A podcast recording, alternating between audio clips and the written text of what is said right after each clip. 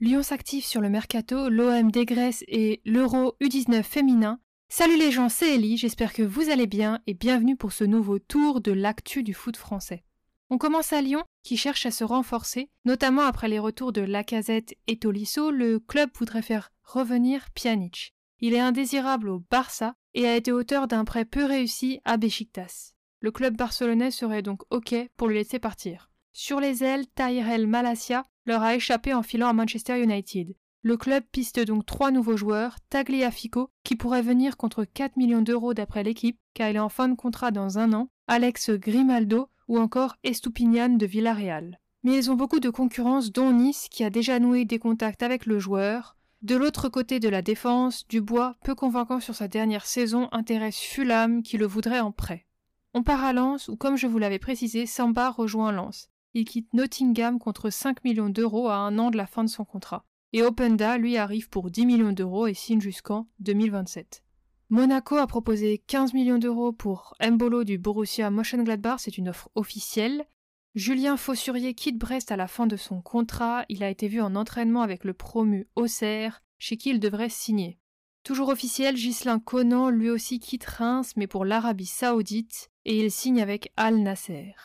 À Paris, les dossiers Scamaca et Ekitike avancent, mais pendant ce temps, la proposition pour Renato Sanchez et la piste se refroidissent car le club ne veut pas payer plus de 10 millions d'euros à Lille qui en demande 15. À Nice, le club a refusé de lâcher Todibo, auteur d'une très grosse saison en défense en 2021-2022, malgré les approches très prononcées de Naples et de Séville. À noter que Newcastle est aussi intéressé, toujours dans le sud à l'OM, nous en avions déjà parlé, Mandanda quitte l'OM après 15 saisons au club, c'est officiel, et rejoint Rennes pour deux ans. Le départ en prêt de Radonic au Torino a aussi été officialisé en prêt avec une option d'achat obligatoire de 2 millions d'euros. Luis Enrique, lui, voit les enchères démarrer sur son cas, Botafogo est en tête avec un accord pour une obligation d'achat de plus de 6 millions d'euros après un prêt. Il propose plus que le FC Nantes ou le Torino. Et enfin, niveau arrivée à Marseille, les agents de Mertens sont dans la ville pour le faire signer. Il ne reste que la durée du contrat à ajuster, ce serait donc un gros coup et un joueur très expérimenté pour le club phocéen.